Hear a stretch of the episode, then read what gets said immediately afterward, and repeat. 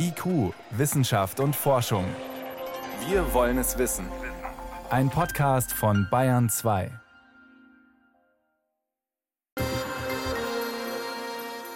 Sechs Monate lang schwerelos, 400 Kilometer über der Erde, ein Sonnenaufgang und natürlich auch ein Untergang alle 45 Minuten.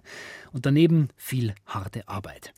Das Leben auf der internationalen Raumstation ist exotisch. Matthias Maurer, der zwölfte deutsche Astronaut, ist jetzt seit einem guten halben Jahr im All.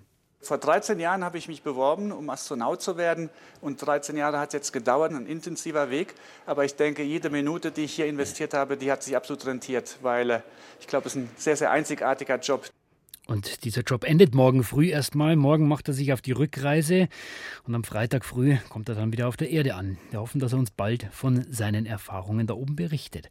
Heute fragen wir, wer kommt eigentlich nach Matthias Maurer? Wer ist der nächste deutsche Astronaut? Oder vielleicht Astronautin? Schließlich war noch nie eine deutsche Frau im All.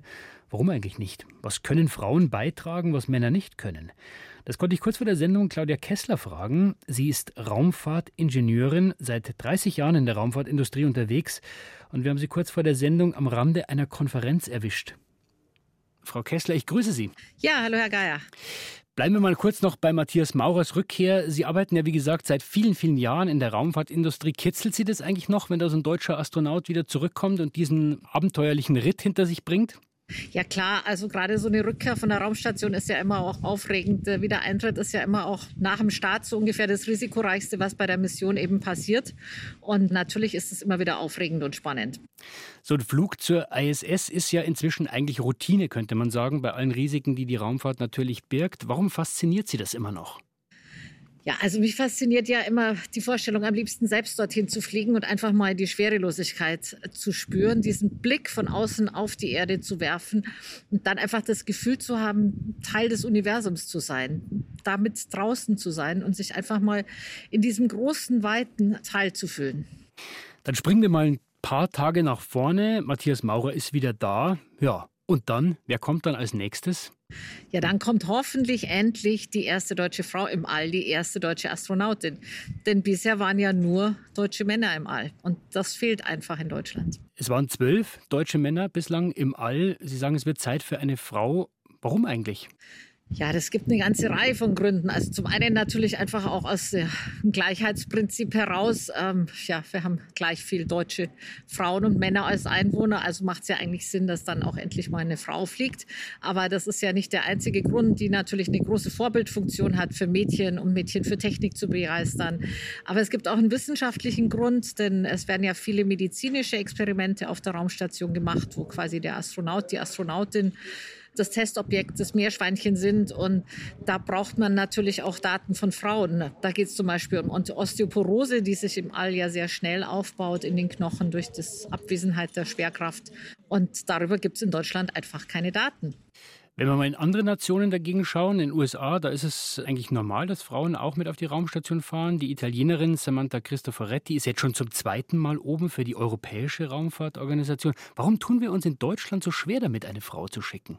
Ja, also das ist so ein bisschen historisch gewachsen, gerade in Deutschland. Das ist natürlich insgesamt so mit Frauen in Führung, auch Frauen im Management, Frauen im Vorstand. Also wir tun uns ja in vielen Bereichen immer noch sehr schwer und haben da sehr, sehr wenig Frauenanteil. Und solches ist im technischen Bereich eben auch. Und 2010, als die ESA die letzte Auswahl gemacht hat, hat sich halt keine deutsche Frau qualifiziert. Und daraus hat man geschlossen, es gibt in Deutschland keine Frauen, die als Astronautinnen geeignet sind. Jetzt haben Sie schon angedeutet, wir haben zu wenig Daten über Frauen im All, wie es denen geht, wie sich der Körper entwickelt und so weiter. Trotzdem in der Raumfahrt geht es ja wahrscheinlich nicht nur um Gendergerechtigkeit. Ist nicht einfach die Frage auch, wer ist denn der oder die Beste für diesen Job?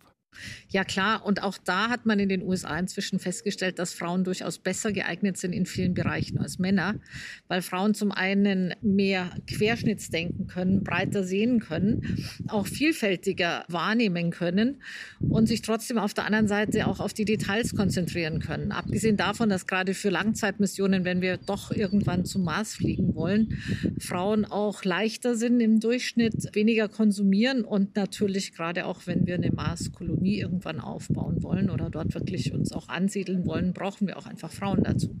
Sie sprechen es an, bald wollen wir wieder zum Mond fliegen, irgendwann zum Mars. Äh, wenn Deutschland da tatsächlich einen Platz ergattern sollte bei so einer Mission, wie wollen Sie denn dafür sorgen, äh, dass dann wirklich eine Frau zum Zug kommt und dann eben nicht doch wieder ganz selbstverständlich die alten Hasen fliegen? Ja, also wir haben ja mit der Astronautin GmbH und mit unserer Stiftung schon 2016 zwei Frauen ausgewählt, äh, aus einem Team von 400 Bewerberinnen nach den gleichen Kriterien wie die ESA. Und diese beiden Astronautinnen, Dr. Insa Thiele Eich und Dr. Susanna Randall, auch trainiert. Die haben ihr Basistraining abgeschlossen und die sind jetzt eigentlich flugbereit. Und wir hoffen, dass sie auch nicht erst, äh, wenn die NASA wieder zum Mond fliegt und wir dann irgendwann mitfliegen können, sondern dass sie schon möglichst bald, vielleicht nächstes Jahr schon, ins All fliegen werden. Wahrscheinlich dann eher mit einer privaten Firma. Das kann man inzwischen ja machen. Also wenn man privates Geld aufbringen kann. Firmen wie Axiom haben wir da gesehen, die bieten solche Flüge an. Das heißt, wann schicken Sie dann eine Ihrer beiden Kandidatinnen? Wirklich schon nächstes Jahr? Ja, also wir haben eine Vereinbarung mit Axiom äh, für einen Sitz.